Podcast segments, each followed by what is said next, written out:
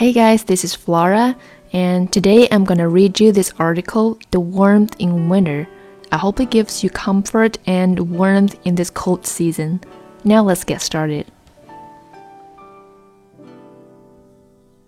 The warmth in winter.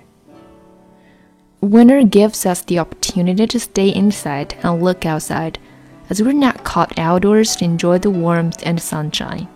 Snuggle up in the sofa put a blanket over you, have a cup of hot cocoa, and enjoy the observations on this precious season.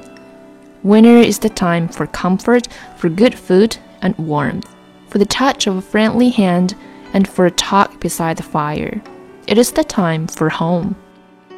During the winter, I am content, or try to think I am.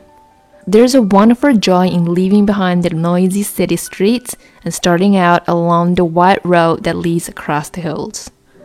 With each breath of the sharp, reviving air, one seems to inhale new life. A peace as evident as the sunshine on the fields lakes possession of one's inner being. The tribal cares are driven away by the first sweep of wind that comes straight from the mountains. The intense silence that broods over the snow-bound land is conscious blessing from the nature. Sometimes our fate resembles a fruit tree in winter. Who would think that those branches would turn green again and blossom? But we hope it, we know it.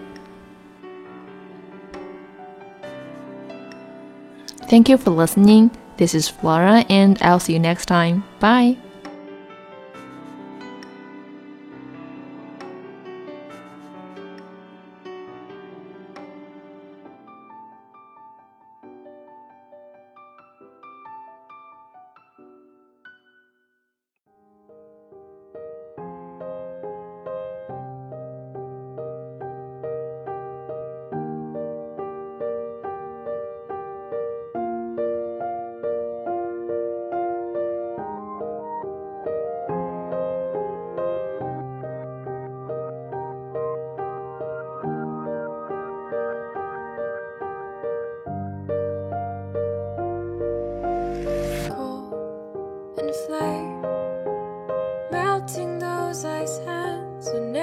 Mixed feelings beneath fallen ceilings.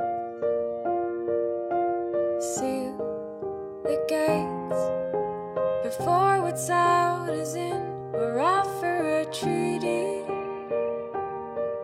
a chance for reprieve.